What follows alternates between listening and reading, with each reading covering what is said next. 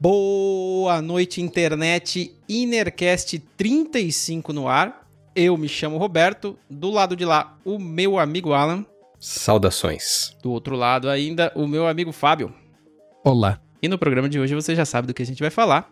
Tá escrito aí na descrição, uh, no título do vídeo do podcast, então você já tá ligado, né? Mas antes de começar, aqueles velhos pedidos que todo mundo faz. Se você puder, siga a gente nas redes sociais, Twitter e Instagram, só bater Inercast Podcast lá, ou pegar o link que está aqui na descrição e, e, seguir a gente, porque lá você pode receber novidades ou algum corte que a gente faz de algum episódio passado, se interessar pelo assunto, assistindo o corte e de repente assistir o episódio inteiro ou escutar ele inteiro. Então, se você puder, siga a gente lá, que você nos ajuda Peço também a gentileza, se possível, se você tiver aqui no YouTube, curte esse vídeo aí se você estiver gostando, compartilha com alguém que você acha que de repente vai gostar do assunto ou de qualquer algum de qualquer assunto que a gente tenha conversado aqui. Compartilhando você ajuda a gente a encontrar mais pessoas doidas que gostam da gente falando esse monte de loucura aqui. Se você estiver assistindo a gente no YouTube, saiba que você não precisa ver os nossos rostos, você pode escutar a gente lá no Spotify enquanto você lava a sua louça. Então é só bater lá no Spotify é, que você nos encontra, Enercast Podcast. Tem toda a playlist lá, só assinar o nosso, o nosso podcast que você vai receber quase todas as terças um episódio novo para poder escutar. Se você estiver aqui no Spotify, saiba que você pode uh, descobrir como são os nossos rostos lá no YouTube. Só bater Inercast Podcast lá no YouTube que você nos encontra. E se puder se inscrever no canal, já ajuda aí para a gente bater nossas metas desse ano. Antes de começar o assunto ainda, o velho disclaimer de sempre. Tudo que a gente fala aqui são histórias pessoais, opiniões pessoais, vivências nossas. A gente não tem intenção de ofender ninguém. Pedimos desculpas se já ofendemos em algum episódio ou se venhamos ofender ainda neste episódio aqui. E vamos pro papo. Eu, bom, eu, a gente já nesse podcast aqui já falou muito sobre videogame, né? Você que segue a gente aí, que ah, acompanha, não. já deve ter Sério? escutado pelo menos uma vez a gente falando de videogame. E, enfim, é, é, um assunto que os três aqui gostam e muita gente gosta, enfim, já há muito tempo, então é por isso que a gente acaba desembocando nesse assunto, eventualmente falando sobre ele. E recentemente eu tive a chance de adquirir é, de ganhar, né? Mas ganhei da minha esposa, então é, você compra junto. Mas enfim, é, de ganhar um Nintendo Switch, cara. E vocês já devem ter escutado alguma vez aqui eu falando que eu não gosto muito de, de jogos de PC, eu prefiro jogos de videogame, porque o console ele é muito mais prático, você liga e joga. Vocês já devem ter escutado eu reclamando também dos consoles de hoje em dia, de hoje em dia que eu digo, de sei lá, do ano 2000 pra cá, que você tem que. Do ano 2000 pra cá não, mas os, os consoles mais recentes, você vai jogar um joguinho, você tem que esperar três dias fazer uma atualização de 50 GB para começar a jogar o joguinho. Então você, putz, literalmente você não consegue chegar e jogar, você tem que esperar ele atualizar. Enfim, tem uma série de, de coi pequenas coisinhas que me incomodavam um pouco, mas ainda assim eu prefiro o console do que o PC, porque eu acho que o PC é muita, como é que eles falam? Ciência de foguete, né? Você tem que ficar descobrindo qual que é a placa de vídeo. E aí você descobre qual que é a placa de vídeo. Aí você descobre que é impossível comprar aquela placa de vídeo, porque ela custa, sei lá, três consoles de videogame. E aí você tem que casar a placa de vídeo com o processador e aí tem que ver quantos teraflops e quantos nanômetros foi construído o processador e toda aquela coisa. E porra, no final das contas, cara, você acaba virando um cientista só porque você queria jogar um joguinho, mano. Então, eu entendo que a qualidade é muito melhor e blá blá blá, mas a praticidade não é aquela praticidade que eu, que eu tenho de nostalgia dos anos 90. Chegava, mano, ia na, na locadora, alugava uma, um cartucho, chegava em casa, plugava o cartucho e game, velho. E jogar até tua mãe reclamar que vai estragar a TV. Era, era exatamente assim que a gente fazia. E quando eu conheci o Nintendo Switch, que eu ainda não conhecia, é um videogame que foi lançado quando, Alan? Em 2017? Exatamente. 2017, né? Cara, nós estamos em 21, não é novo, né? Já tem um tempinho aí na praça. E tava até, né? Eu, pô, olhei assim, pô, legal, vamos ver como é que funciona. Cara, para mim, todos os consoles, e aqui já vai minha opinião, todos os consoles têm que caminhar para esse fim aí que é o Nintendo Switch que é o que você tem ao mesmo tempo um, um, é um pouco grande, não é tão confortável assim para você carregar no busão, vamos dizer assim. Um tablet. Mas assim, ele isso ele ao mesmo tempo que é um console que você liga na TV e, e, e consegue jogar em, em 60 polegadas, você também tem um tablet que você saca ele. E quando você saca, você literalmente tira ele da base e continua o jogo. Você não precisa reiniciar, não precisa fazer nada, não precisa apertar de novo no joguinho. Você tira ele da base e sai jogando, cara. E vai pro banheiro fazer cocô e continuar o seu jogo. Depois você lava as mãos, né? Volta, põe de novo no, no, na base, cara, e continua na TV. E assim, Porra, isso sim, cara, é, é, é, é você pensar na, na, experiência do usuário, velho. Enquanto, sabe, você querer jogar um joguinho simplesmente e poder ir lá e jogar. Ah, mas aí ele não é 4K. Tem uma série de coisas que vocês vão me xingar aí nos comentários, e até mesmo vocês aqui vão me xingar também. Mas, cara, eu achei incrível, cara, os controles, assim, o controlinho ali que ele é, ele é um só, um controle só, mas aí depois ele vira dois e você pode jogar com... Pô, não tem nenhum console que vem com dois controles na versão básica, né? Então, eu achei fantástico. E tenho mais coisas para falar aqui, mas agora eu vou deixar vocês falar um pouco, eu tô atravessando tudo aqui, né? Eu tô antecipando que não só é, os outros não vão seguir o caminho de fazer um console híbrido de portátil com console, como a própria Nintendo na próxima geração também não vai. É, eu acho que o, o, o, Switch ele veio como mais uma necessidade de inovar, mas não por pura inovação, mas para justamente se adequar a uma experiência de usuário que abarca outras que a Nintendo já é, é, ofereceu com outros consoles, enfim, ele mistura muito dos conceitos do que veio lá de trás do Wii, um pouquinho do Wii U também, que foi um, fraca um fracasso de vendas, mas que também eh, foi uma transição, na verdade, para chegar nesse, nesse novo formato. O 3DS, que era o último portátil, só portátil e tal. Então, ele junta, ele reúne muita coisa nele. Eu, não, eu, eu, realmente não vejo a Nintendo, eu, eu, acho profético isso aí que o Fábio tá falando, dando mais um salto desses. Acho que esse salto último que o Switch eh, promoveu vai perdurar ainda um tempo, ainda muita gente vai se surpreender com esse tipo de experiência que eu também tô tendo com, com o Switch, que a gente, que os meus filhos ganharam de Natal no ano passado, quem, quem tá jogando muito, muito nesse tempo agora sou eu, é, mas meus filhos também, depois eu vou falar no que, que, que, que a gente anda jogando, e aí depois, realmente, eu acho que a Nintendo vai querer parar com os saltos e vai querer chegar junto nesse negócio de uh, altíssima resolução, uh, muito realista e tal, tal, tal, mas por que, que eu não anseio por isso? Porque uh, os jogos da Nintendo prezam pela muito mais pela diversão e pela experiência do que pelo né, gráficos estonteantes e tal. Apesar de serem muito bonitos os gráficos do, do Switch, se você não tem uma barra tão lá no alto que nenhum, sei lá, PlayStation 5 da vida, ou com um computador com a melhor placa de vídeo existente no, uh, no, no planeta. Então, assim,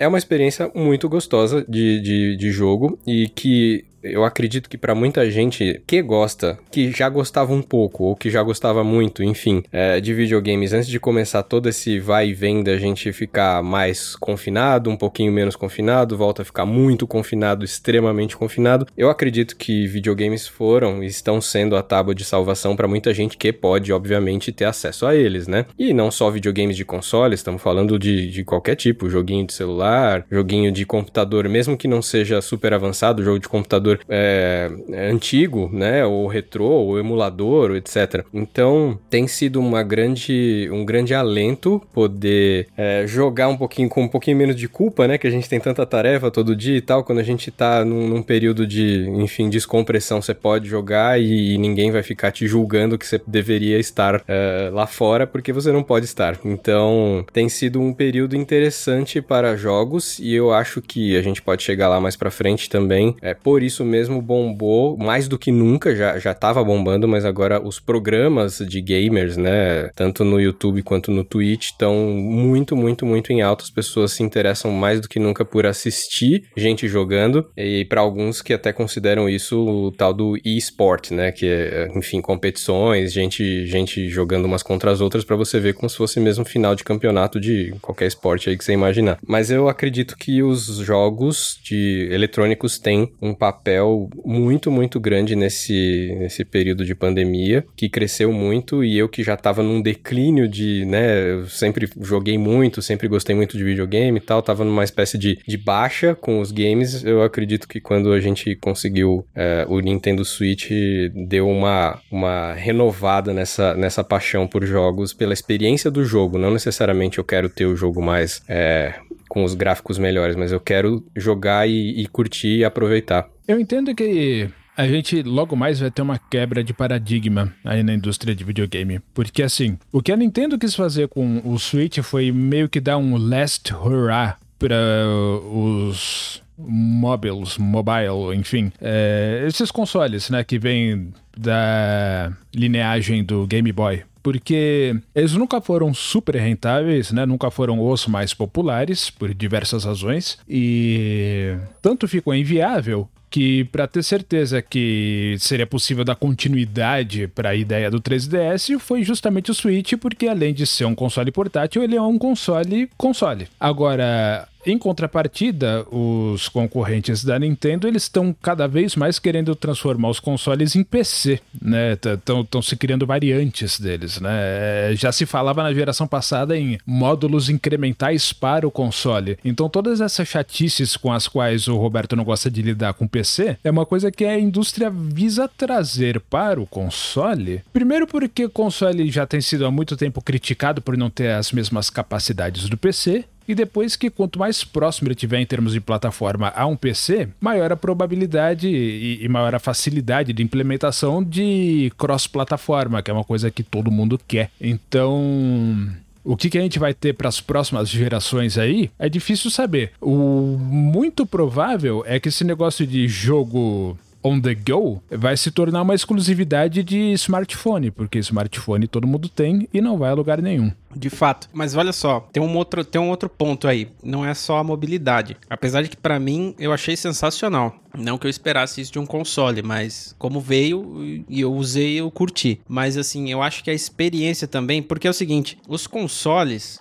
aí pode ser uma impressão errada da minha parte, mas os consoles, caras, eles viraram uma caixa quadrada preta ou branca, no caso do último PlayStation, e nem é quadrado, né? É meio que um roteador, sei lá, aquilo. E, e é isso, cara. E aí a criança olha para aquilo e, pô, legal, tem um PlayStation, né? Oh, bonito, né?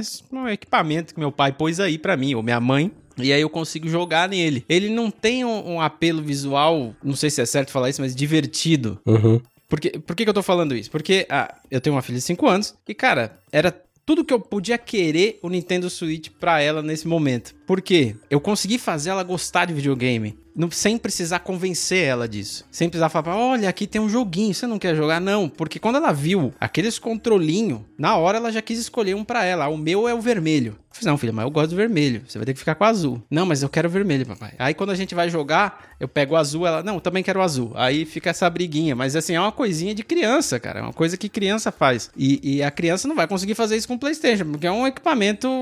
É um equipamento. Ele não tem esse apelo visual divertido. E o tem lance, cara de brinquedo, né? Não tem. Isso, é boa, bem observado. Não tem cara de brinquedo, cara. E eu, na minha época, nós somos da época que videogame era brinquedo, né? Mas aí é, é uma anedota isso que você tá contando, Roberto. Porque você tem uma filha de 5 anos. Se tivesse um moleque de 12, a história era outra, né? Sim, mas eu não sei. Não, cara, não sei. É assim, é, um, é uma experiência do meu micro-universo aqui, né? Não representa o macro. Mas assim, eu imagino que um console que nem o Switch, ele tem mais apelo visual, né, estético, assim, para uma criança do que qualquer outro console. Porque os outros consoles estão na pegada que o Fábio acabou de falar, que é a pegada de tentar virar um, um desktop, um computador. Deixa eu contar a experiência do meio do caminho aqui, já que a gente tá falando de crianças de 5 e de 12, eu tenho um filho de 5 e outro de 8, que vai fazer 9, e o de 5 vai fazer 6 também. O que aconteceu quando o Switch chegou em casa, assim? Por que que eles... O, o formato deles, não, do, do, do console não foi tanto o que atraiu eles, foi a possibilidade de jogar Mario. E aí eu quero fazer com isso uma, uma suave transição para a questão dos jogos em si, né? Do, não, não só dos, das plataformas. Ele assistiu uh, durante praticamente o ano de 2020 inteiro canais diversos, porque, cara, a gente tava em casa e aula, ele, nem aula online tava tendo, meu pequenininho. O meu maior, sim, mas uh, enfim, ele, ele começou a ver canais que contavam a historinha do, do, do, jogo de um jeito tão atraente que ele falou assim: caramba, já pensou eu controlar essa história? Já pensou eu ver isso na minha tela e poder, enfim, é, dec decidir o destino do, do Mario nessa jornada dele aí e tal? Então, o que que atrai ele? Porque agora ele já tem um conhecimento maior sobre jogos. Eu não precisei, obviamente, nunca convencê-lo a jogar videogames, ele sempre teve um pouquinho de. sempre foi um pouquinho mais antenado, os dois sempre foram, mas eles já conheciam o que podia, o que o videogame poderia oferecer em termos de jogos e eles sabiam que eles queriam jogar Mario porque é, o carisma do Mario é, é uma coisa, né, atravessa gerações e, e, e derruba muitas barreiras. Ele é um personagem clássico de videogame divertido, de brinquedo e tal. É diferente daquele personagem do videogame que é o matador, que é o não sei o que, que também tem, existem, existe esse tipo de ídolo é, de game, né? Mas o Mario é um outro tipo de ídolo, um ídolo muito mais infantil. E não só. E eles se apaixonaram muito pelo Switch por causa do desse, desse é, jeito cartunesco que as coisas têm dentro do Switch. Ele não precisa se aproximar da realidade para convencer uma criança de que ele tá dentro daquele mundo. E muito pelo contrário, ele traz, ele convida a, a, a criança para jogar dentro de um mundo que não, não, realmente não parece a realidade, porque a realidade está uma bosta, né? Se você vai pegar o Cyberpunk lá, não sei das quantas, é um prelúdio do que, aliás, um, um, uma, uma, previsão do que vai acontecer daqui a uns anos, tá? Vai estar tá todo mundo lascado numa cidade nojenta, cheio de parte é, robótica no corpo. Mas é, você quer um, você quer um mundo fofinho um pouquinho, né? Você quer sair um pouquinho dessa realidade é, tosca que a gente tá, que a gente tá vivendo. Então, é, o convite para esse tipo de jogo, o apelo para esse tipo tipo de jogo é muito bom é, entre crianças porque você realmente quer ir para uma realidade mais, mais divertida, você não quer entrar no. É, eu sou um, sei lá, um matador futurístico aqui nos anos 2000 e cacetada e, e tô fazendo coisas é, sinistras que, que, eu nunca que eu não, nunca faria na vida real. É, o, o, Mario também não faz nada da vida real, mas ele pula alto, ele pula nas nuvens, entendeu? É, é esse tipo de é, é, analogia que eu tô fazendo aqui, é de você é, viver uma realidade é, mais, mais gostosa do que a que você vive. E, e, a Nintendo, cara, é muito mestre em oferecer esse tipo de coisa. Sim. A Nintendo, na verdade, sempre teve essa sacada genial, né? É, a razão pelo qual eles conseguiram single-handedly é, salvar a indústria de videogame que estava quebrada nos Estados Unidos em 84, 85 com o Nintendo Entertainment System foi justamente aquele mundo vibrante, extremamente cartunístico do Super Mario Brothers que eles lançaram em 85, porque até então não existia nada disso e aquilo virou todos os rostos para eles, né? A galera que estava acostumada com a Atari olhou aquilo e ficou, meu Deus só. E esse é uma coisa que perdura, na verdade, porque as modinhas elas vêm e vão, mas esse apelo que a Nintendo lançou no mercado é o que eles usam até hoje, vamos dizer, o gimmick deles e funciona até hoje. Porque, você vê, comecinho da década de 90, a SEGA chegou querendo ser radical. Né? Vamos ter aqui os jogos é, radicais, tipo Sonic, ou aquelas coisas sombrias, tipo Alien 3, etc e tal.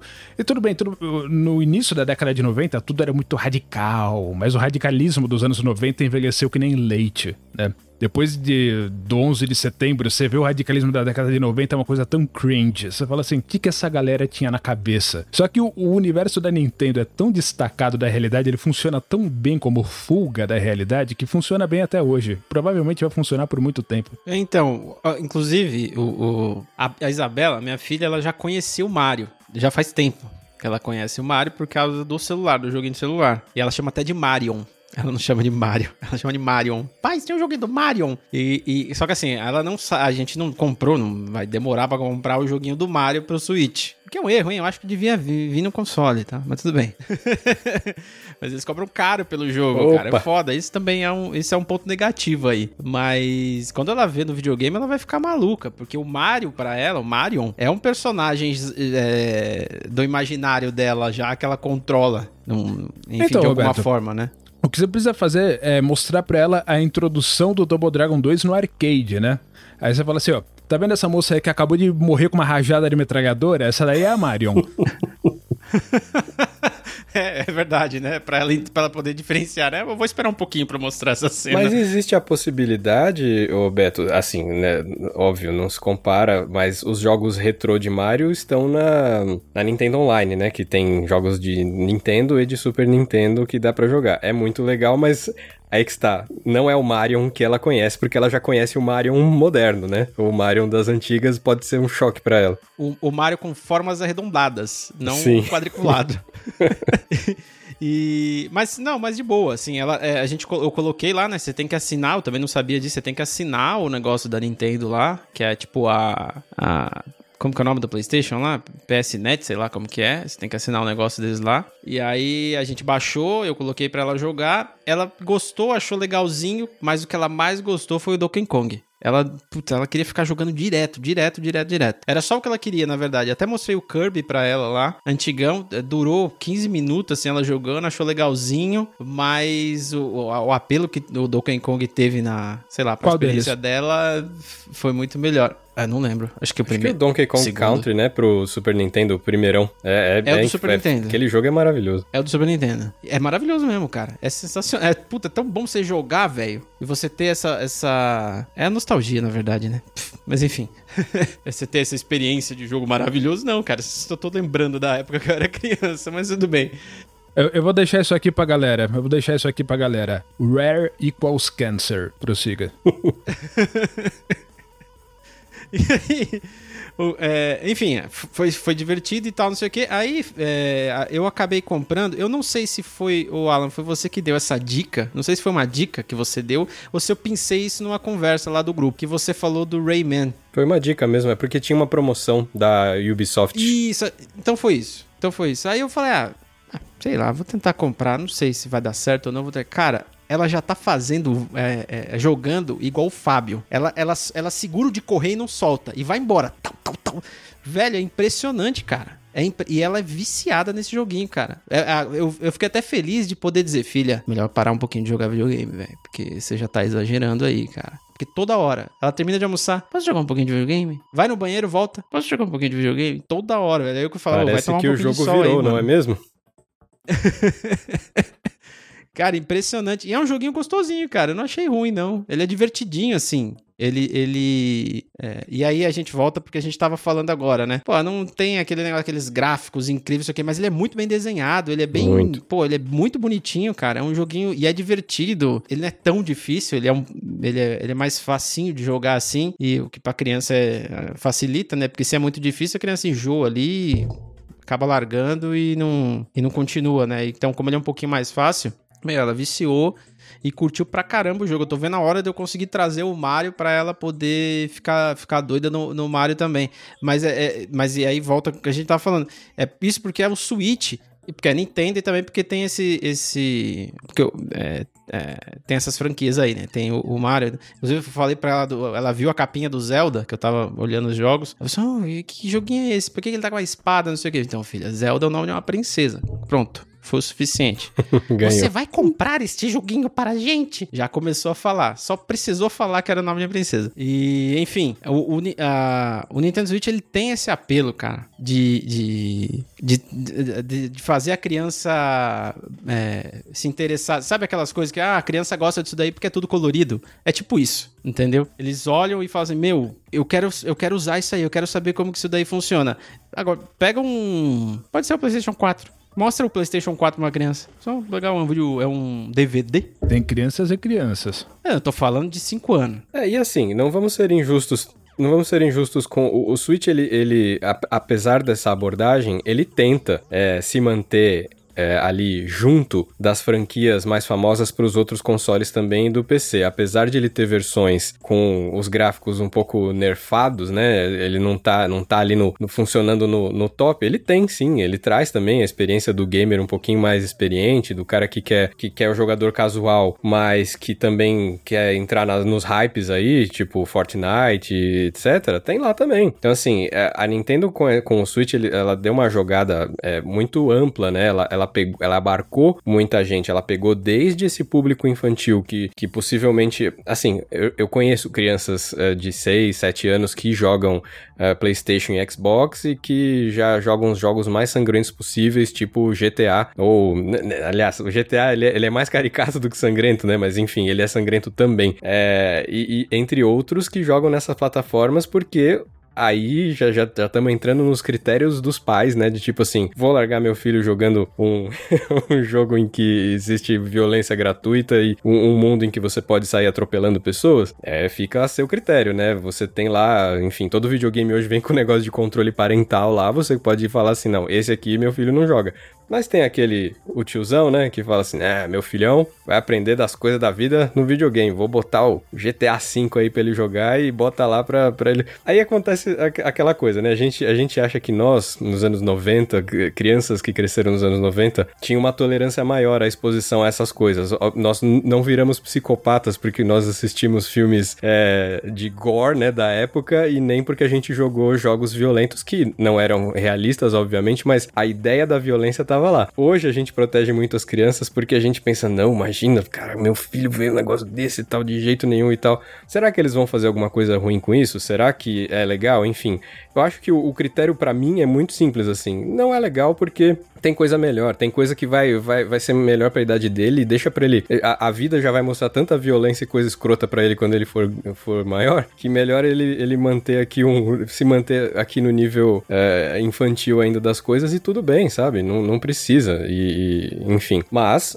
Aí que tá, o Switch vem desde essa galerinha infantilzinha, mirim, até os jogos como Mortal Kombat e tal porque tem sangue, não sei o que. Mas isso não quer dizer que seja um jogo adulto, mas enfim, que tem ideias é, de violências que de violência que são mais é, que são absorvidas muito mais por um público adulto. Mas enfim, é, eu gosto dessa gama que o que o, o Switch traz e por isso eu comecei a experimentar uma série de uh, vários tipos de jogos para o Switch, todos os que era possível uh, adquirir nesse tempo aí, né? Pegava promoção, o que vinha e, e, de coisa legal, o que é gratuito, e você começa a, a experimentar. Acho que o, o, mais legal pago que a gente comprou até agora foi o Mario Kart, porque o Mario Kart é outro que atravessa gerações, sem, sendo muito divertido e, e tem uh, suas modalidades online também. E possivelmente o, os gratuitos ou bem baratinhos são os indies, né? Ou, ou os gratuitos gratuitos que são daquelas grandes plataformas, tipo Fortnite e, e Rocket League, que é aquele de futebol de carrinho e tal. Mas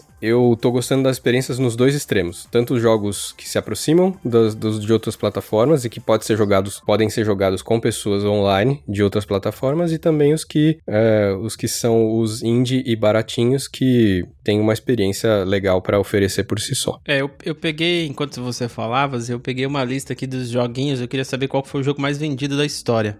Vocês querem chutar? Fazer alguma. Mais vendido da história. Com certeza foi algum jogo recente, porque não se. Nunca existiu tanto público para videogame quanto tem hoje em dia, né? Então. Sim. Você quer chutar um aí, Fábio? É, eu não vou acertar. Call of, Call cês, of Duty. Vocês conhecem? Hum, acho difícil. Não. Não?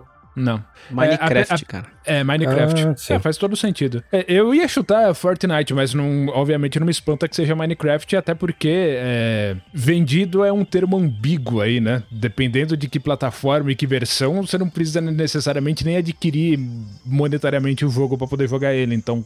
É, aqui tá dizendo o seguinte, foram 200 milhões de vendas, seja lá o que isso signifique. E é, a plataforma tá multiplataforma. E aí, é, por que, que eu, tô, eu fui pesquisar isso, né? O segundo lugar, só para vocês saberem, é o Tetris. Qual? Foda, né? E, porque a gente está justamente discutindo a questão de qualidade gráfica ali e, e, e toda essa corrida para tentar fazer um jogo que seja é, realista, real o suficiente para a gente confundir com a própria realidade. E o Minecraft é de bloquinho de pixel.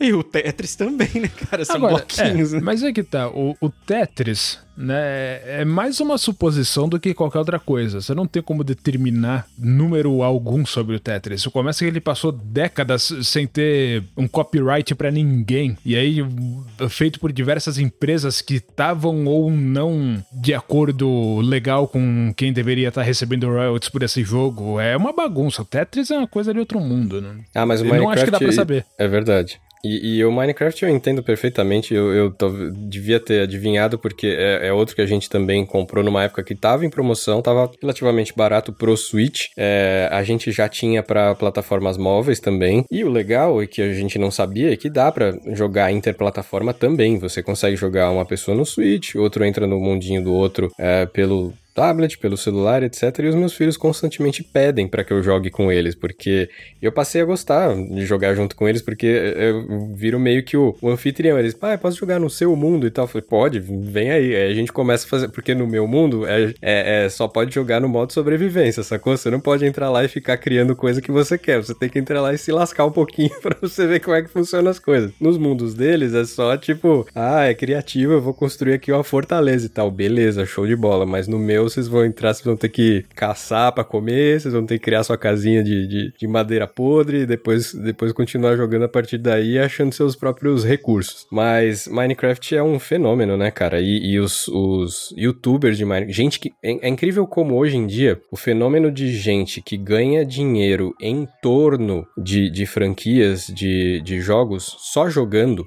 e, e, criando aventurinhas, historinhas, é, uns walkthroughs de de repente uma aventura ou outra dentro do jogo e tal, é impressionante, assim. É um negócio de outro mundo. Tem criança que passa muito mais tempo vendo gente jogar do que efetivamente jogando. Às vezes porque não pode adquirir o jogo, às vezes porque é mais divertido ver aquele cara fazendo umas coisas pirantes lá e, e, e que aí dá espaço para outras coisas, né? Meu filho de 5 anos hoje ele sabe o que é mod e ele me pede para baixar todos os mods possíveis e imagináveis pro Minecraft do Android Android, que, cara, é um mais pegadinha que o outro, né? Você vai lá, cheio de propaganda, e aí você tem que ficar selecionando qual que vai funcionar, qual que não vai. Eu falo assim, não, hoje, sem mod hoje, porque eu não tô com saco de ficar fazendo malabarismo para fazer modificação funcionar dentro do jogo. Mas às vezes eu falo, tá bom, qual que você quer? Ah, esse aqui que faz o a pecinha virar vampiro. Beleza, então vamos lá. Então, mod, cara, ele sabe que é mod. Mod? No dia que ele tomar gosto por Doom, você vai descobrir um universo paralelo. Sim, os mods de Doom são maravilhosos. Eu comprei Doom esses dias por 4 reais. Sim. E joguei 5 minutos. E tá lá, né? Vamos ver se eu faço mais alguma coisa com aquilo, mas. Tem eu todos os ia... Dooms no, no, no tem. Switch, né? Tem o 3, tem, tem, enfim. Tem todos lá. Até ia perguntar, é, é, Fábio, se vale a pena comprar algum Resident Evil, porque tem vários na promoção lá. Se você acha que Depende vale a pena de qual for algum. o jogo. Depende de qual for o jogo. Mas provavelmente não vale a pena, não. Não vale a pena por outras questões. Eu tenho conversado muito com meu primo Cláudio em relação a isso. E é o seguinte: é... a indústria dos videogames da forma como ela existe agora no século XXI, ela é uma coisa extremamente calhorda e eu espero que quebre por questões de princípio, né, por questões morais, porque diferente do que seria você comprar um Resident Evil 4 no PlayStation 2 ou no GameCube. Hoje em dia você está comprando um negócio na loja virtual que assim que o, o Switch sair de moda, perdeu o suporte, não existe mais o servidor, você não tem mais o jogo, não tem a licença, não tem um cartucho, não tem porra nenhuma. Né? Se, um, um, jogo hoje que requer uma DLC que conserte ele, torne ele funcional, ainda que você tenha comprado o cartãozinho para ter o jogo, você já tá lascado de qualquer jeito. É, hoje a preocupação com rotatividade é tamanha em relação aos jogos que, assim, você tem uma licença temporária para você se divertir agora e eventualmente o seu investimento vale fumaça, né? Vira fumaça. E é nessas que, mesmo jogos consagrados e bons, da, no modelo como eles estão sendo vendidos hoje, um, eu não sei se vale a pena. Dois, essa indústria toda tem que ir se foder. É, porque na prática você não compra. É, você compra um tempo de jogo, você não compra o jogo em si. Não dá nem eu, pra dizer eu... que é uma licença, porque eventualmente é, não. não. Não, tem mais a, infraestrutura. Né? Ainda que você tenha o console, se, se o jogo não veio perfeito na mídia, e se você nem sequer comprou a mídia, se você pegou numa loja virtual, é, ela vai deixar de existir, a gente sabe disso. Né? É, a, a, Sony tá agora mesmo, nesse exato momento, encerrando as atividades em quem adquiriu coisas no PlayStation 3. Então essa galera toda se fodeu. Ah, mas, o, mas, mas peraí, mas o PlayStation 3 não foi o, o, início do começo do princípio da experiência da PSN? Sim. Nem, ou nem era PSN, né? Nem sei se era esse o nome. Eu não PlayStation lembro. Network. É, enfim, eu também não lembro se era esse nome, mas assim, é, eu não, também não sei da história direita, mas eu sei que eles fizeram essa experiência no PlayStation 3 e teve alguma adesão, evidentemente, mas, né, não a que existe hoje. Mas aí depois eles fizeram a PSN mesmo, de verdade, em outro modelo. E pelo que eu entendi, por isso que a, a, a do PlayStation 3 ia ser descartada, porque o que tem hoje é, é o que teoricamente vai suportar os próximos consoles para toda a eternidade. O que... Então, É uma É, mentira. É, exato.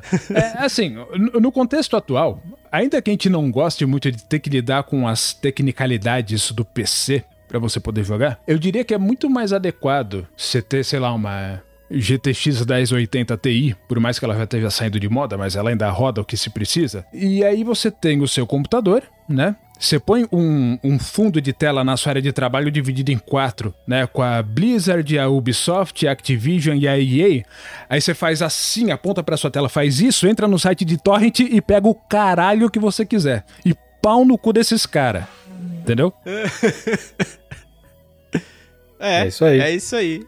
Apologia à pirataria. Pirataria é alegria, não é verdade? Não, não é nem tanto apologia à pirataria. É que essa galera tem que se fuder mesmo. Independente da gente estar consumindo as coisas dele ou não. Eu, eu não tenho cometido pirataria porque eu não tenho jogado nada, né? Dentro do século XXI, eu não sou um gamer. Eu não posso ser considerado gamer, eu não consumo. É... Agora, se alguém tem a necessidade patológica de consumir games hoje, faça de uma forma inteligente. Manda esses caras se fuder. O que fique registrado aqui que o Fábio, ele não falou pra ninguém baixar jogos piratas. Ele falou, baixe o que você quiser. Então, Exatamente.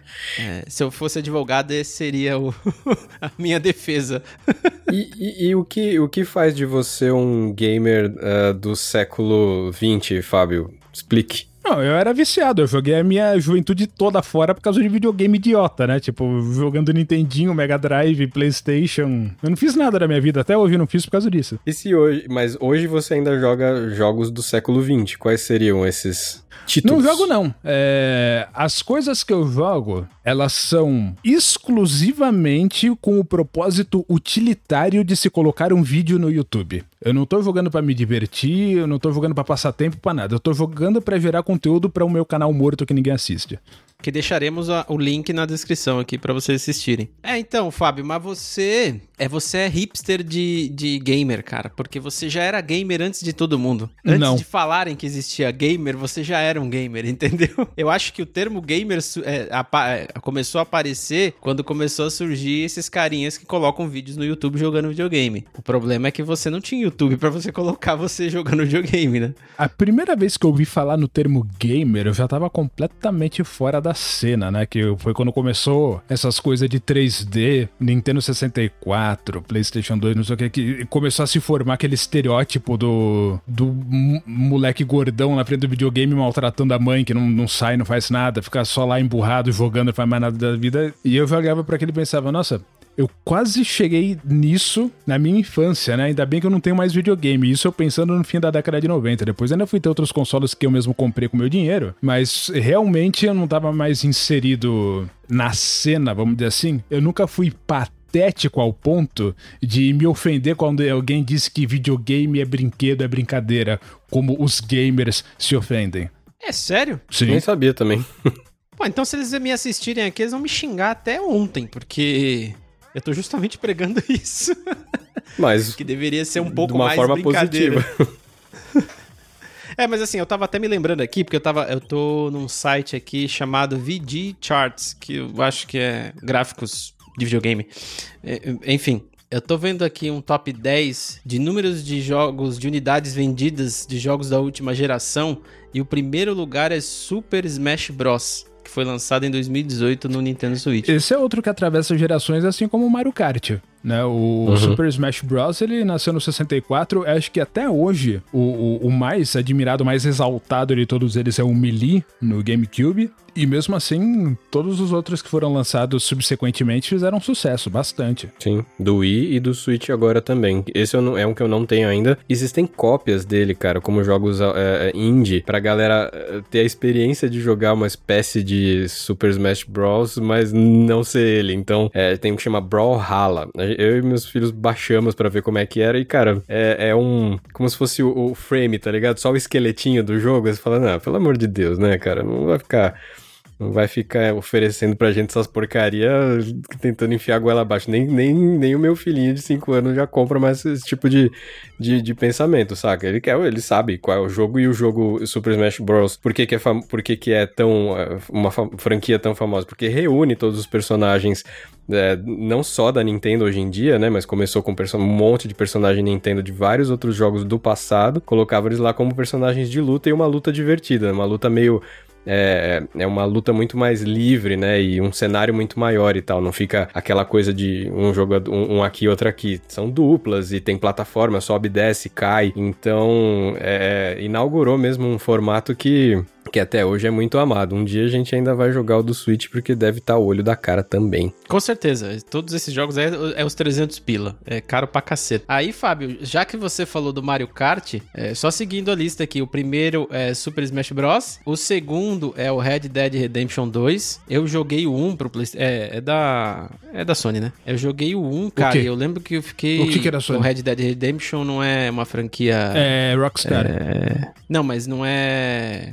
Ah, bom, não se ele é exclusivo do PlayStation, eu não sei. Não, não é exclusivo é. do PlayStation, porque o 1. Não, né? Eu, eu joguei no não. 360 quando eu tinha aquele lixo, aquela Verdade, bosta. tô viajando. Eu joguei no, no, no, no Xbox também. É, eu não achei ruim, não, Fábio. Eu gostei assim. Eu não, não, o jogo é, o console é que não presta. Ah, tá. Eu, eu, eu, joguei bastante, assim, eu curti o joguinho, achei, achei maneiro. E aí o terceiro aqui é o Call of Duty, que o Black Ops 3. E o quarto, que é o Mario Kart. E o cinco é o Spider-Man, que não me chama atenção nem um pouco. Mas. Ah, Spider-Man. Tem um Spider-Man que presta, tem um Spider-Man que é decente, que é um Spider-Man que foi desenvolvido pela SEGA para arcade. É Spider-Man The Video Game. Esse é o nome do jogo. Aquele jogo é decente. Caralho. Que Teve foda. alguma versão pra Mega Drive? Não. Não, né? não, se você quiser, você vai ter que ter aí um arcade. É, o que tinha no Mega Drive é aquele lixo do Maximum Carnage. Nada a ver. Ah, é verdade. Não, vou encomendar meu fliperama então. Vamos ver se essa semana chega aí. Com certeza. E aí, só fazendo aqui um até uma, uma alta correção, porque eu tava aqui pensando, né? Tô falando aqui, ah, o apelo visual é, divertido do Nintendo, não sei o que, blá blá blá, porque é criança, não sei o que. Cara, eu era criança e o Mega Drive era só uma caixinha preta, velho. É. E eu curtia videogame, então acho que não tem muito nada a ver, assim, o que eu tava falando, mas de qualquer forma, o apelo visual chamou a atenção da minha filha, assim, de ser coloridinho o Switch. Mas assim, os videogames nunca foram. Ah, ah, bom, o Super Nintendo ele era. Ele tinha os botõezinhos roxos, né? O controlinho e tal. Ó, eu não vou negar que eu tive uma atração estética pelo Mega Drive quando ele concorria com o Super Nintendo. Primeiro que o, o, Super Nintendo, como todos os consoles da Nintendo, era aquela caixa quadrada esquisita. Né, que você não entendia o que, que era a frente ou o que, que era o lado. E o Mega Drive, em contrapartida, ele tinha aquele controle em que o layout dos botões era muito similar ao controle do Street Fighter no fliperama, porque você tinha A, B, C, X, Y, Z. Aquilo para mim era o perfeito. Então eu sempre gostei mais do Mega Drive por causa disso. Mal sabia eu que tecnicamente ele era uma merda em relação ao Super Nintendo, mas eu gostava demais por causa disso. O Mega Drive era sexy em relação ao Super Nintendo. É, mas é, então, a gente tá falando de estética mesmo, né? Como é que você ia saber tecnicamente, né? Bom, é isso, caras. A minha experiência com. Eu curti pra caceta, assim. Eu fiquei até triste em vocês me falarem que talvez, e muito provavelmente, não vai rolar. É, continuar nesse segmento, o, o, console ao mesmo tempo que ser um joguinho móvel que você arranca ele dali e sai levando para qualquer lugar. Eu tinha esperança, inclusive, que assim, pô, com o passar dos anos e é, o avanço da tecnologia, cada vez pode ficar cada vez melhor aí, porque ele é ARM, né? Então, sei lá, a ARM tá toda hora lançando uma atualização aí na arquitetura, pode ser que melhore, inclusive como melhora os smartphones, mas vocês então, me deixaram triste. Isso é, é, onde a gente tem a parte da incógnita da equação, né? É, com os grandes saltos que a gente tem nessa, nessa plataforma, muitas coisas podem acontecer que a gente não pode prever. Até então, o que se sabe é consoles portáteis nunca venderam o suficiente para atrair ali o, os anseios da Microsoft, nunca. A Sony desistiu e a Nintendo, ela com certeza vai dar o próximo passo dela para onde a análise que eles fizerem indicar que eles vão ter maior vendagem independente de qualquer coisa. Uma coisa é certa, nem o Twitch e nem um possível console portátil que eles lancem daqui para frente vai nem de longe competir com uma Apple Store ou um Google Play no smartphone. Então não tem porquê, né? A menos que a ARM faça alguma coisa revolucionária debaixo agora do guarda-chuva da Nvidia, então acho que o futuro do, do console portátil tá. Eu, eu, nem, eu nem acho, nem, nem é a projeção que eu faço de que vai acabar. Eu, aliás, a minha esperança, inclusive, é que a Nintendo eh, faça durar mais tempo essa experiência, porque é, podem acontecer duas coisas. Uma é isso que o Fábio falou, deles irem a, eles correrem atrás do, do, da pesquisa de mercado, entender o que, que os gamers querem e só seguir a manada e o próximo console deles ser só mais um. Mas o outro, a outra rasteira que eles podem tomar é tentar fazer outro salto e tomar um tombo, porque é, é não precisa agora, não precisa de uma grande nova experiência de games é, para Nintendo. Atualmente eles estão no ápice desse tipo de, enfim, é, é, plataforma e eles podem seguir com isso. Eles inclusive lançaram o, o Switch Lite, que é só portátil, ele é, ele é inteiriço, ele não tem,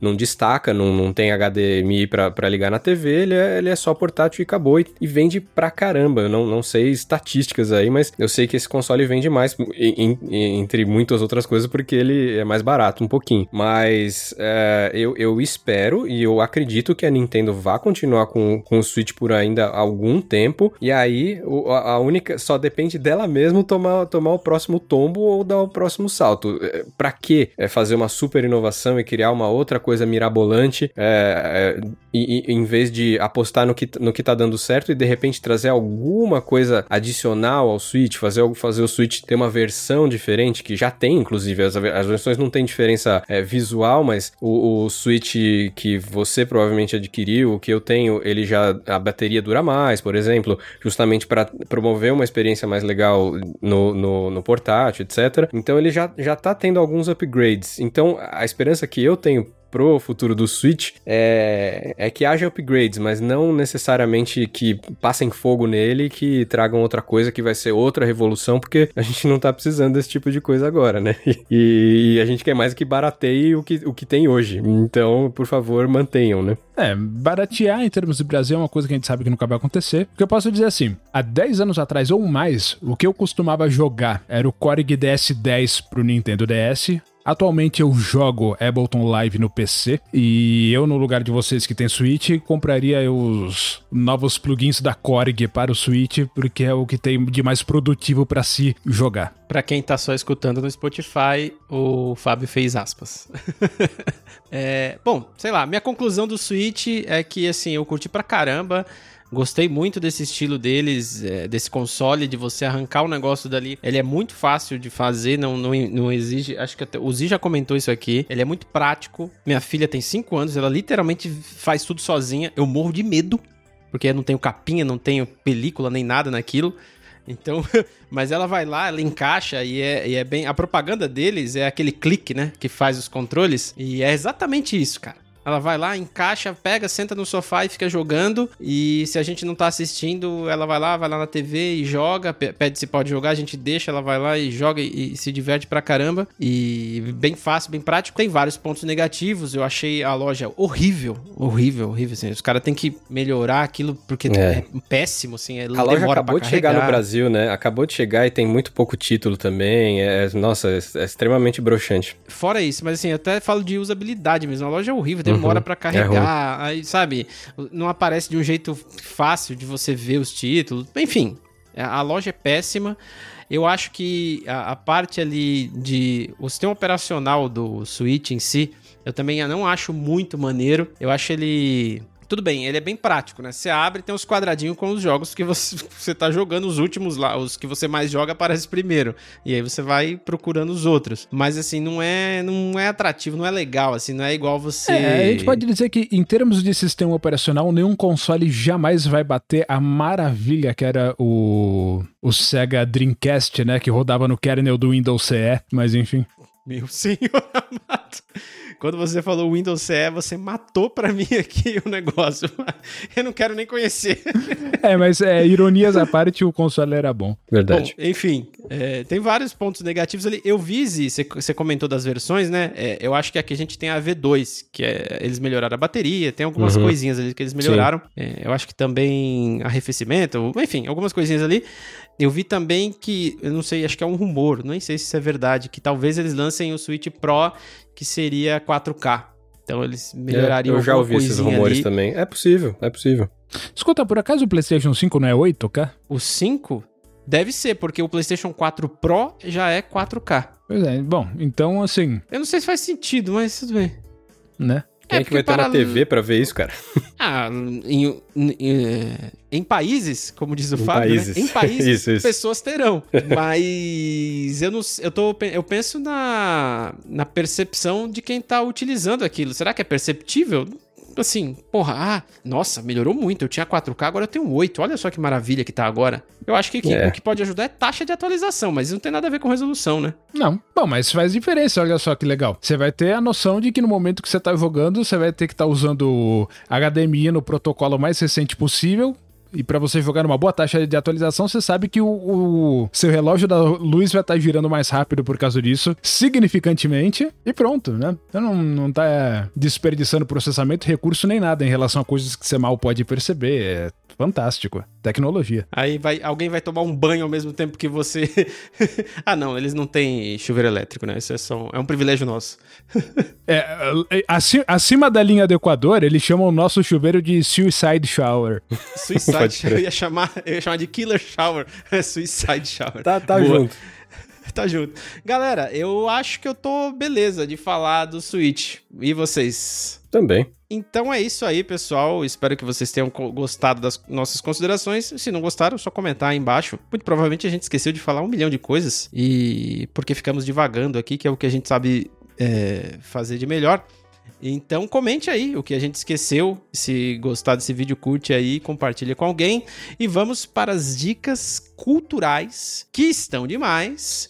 E eu passo a bola pro meu amigo Zi, mas se ele quiser tocar de volta, eu já tô com a minha na agulha aqui, então Não, não, bora, bora. Eu tô com uma na agulha faz um tempinho já. É, nesse nosso, nosso hiato aí, apareceu uma coisa no YouTube, cara. Não vou dar dica de game, não, que a gente já deu bastante.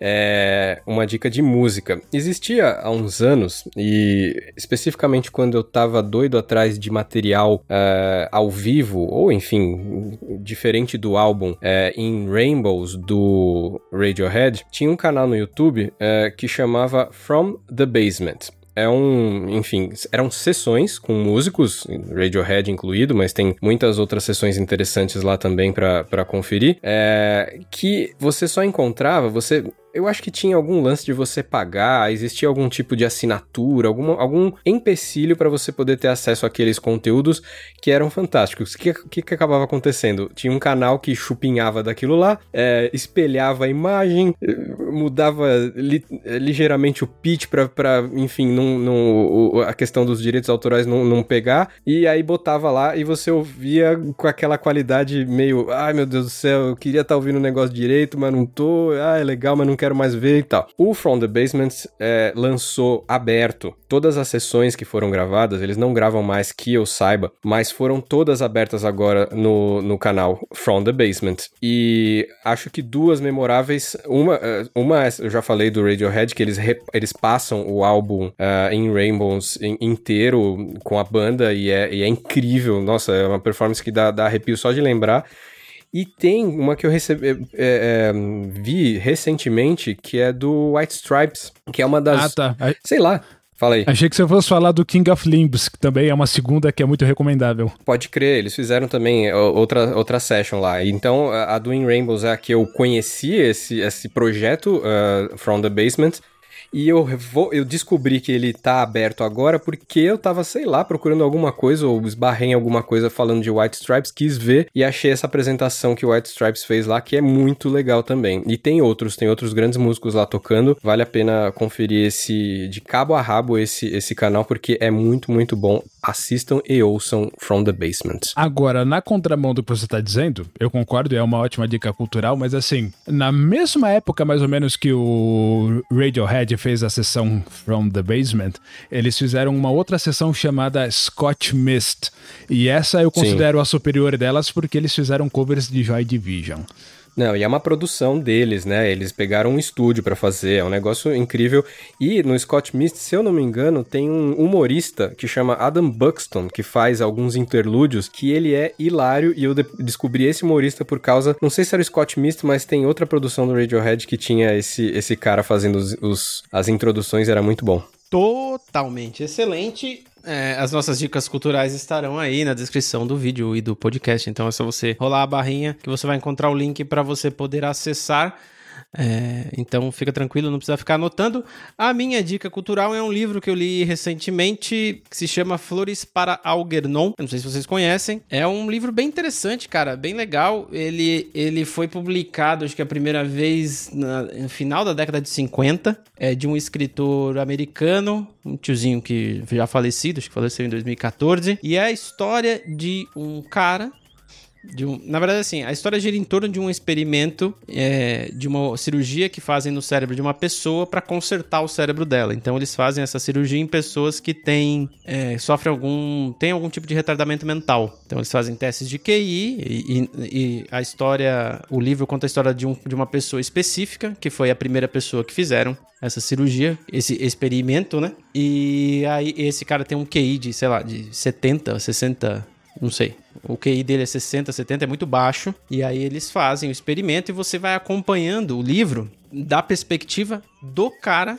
que fez a cirurgia. Então, é, é, o livro ele, ele é baseado, vamos dizer assim, é uma ficção, né? Mas ele é baseado nos relatórios em que esse cara escrevia. E é bem interessante porque, assim, o começo do livro, você começa a ler e fala, cara, tem alguma coisa errada aqui. Mas é porque ele é todo escrito errado. As palavras, tá tudo escrito errado, mas de propósito. Por quê? Porque são os relatórios que esse cara estava escrevendo. E uhum. você consegue acompanhar não só através da história, mas também através da grafia, né? Do. do é, acho que não é grafia que fala, mas enfim, da forma como, como ele está escrevendo. a cognição dele vai melhorando, é isso? Isso, você consegue Legal. acompanhar, você consegue ver a cognição dele melhorando, graças à cirurgia, evidentemente, né? É, também pela forma como ele escreve. É bem interessante o livro. É um livro muito bom, Flores para Algernon. Não vou falar mais nada, porque senão vou contar o livro, né? Então fica a dica cultural aí. A gente vai deixar um link aí na descrição do vídeo para vocês poderem acessar, comprar, sei lá. Eu acho que tem na. Tem na. Ah, tem para Kindle e tem o livro mesmo. Então, quem quiser comprar lá na Amazon, Anotado. tem. Então, só procurar. E agora, vamos para aquele recado final do nosso amigo Fábio. Tá, vamos lá. Eu nunca tenho nada para dizer nessa hora, né? Não sei porque que você gosta de me ferrar com esse negócio de dica cultural. Mas já que você tá falando de livro, deixa eu pensar. Um dos últimos livros que eu li, que já fazem anos, porque eu sou vagabundo e não leio, acho que foi é, The Strange Case of Dr. Jekyll and Mr. Hyde. É um livro interessante também, recomendo que você leia. É, ele não ele não vive a ao nível da hype dele, mas de qualquer forma é interessante. E que mais? Tem um canal do YouTube que eu recomendo que vocês verifiquem. É um canal do YouTube chamado Psycho Rock, tá? Esse é um canal que basicamente é o seguinte: para todo mundo que acha que conhece música foda, esquece se você não sabe de nada. Ouça tudo que tem nesse canal e aí depois a gente conversa. Pronto. Totalmente excelente. Tudo o que você ouviu aqui está anotado aí na descrição desce lá e, e vai procurar para você saber o que, que é música de verdade, como o nosso amigo Fábio acabou de relatar. Agradeço você que chegou até aqui. Pedimos desculpas pelo hiato que rolou aí e tá rolando de vez em quando, né? Porque a gente pula uma semana e depois faz na outra e vamos que vamos e é nós e eu desapareci por um mês e agora voltei e enfim, é que coisas acontecem e é isso aí. Agradecemos por ter nos acompanhado e tchau. Bye. Paz.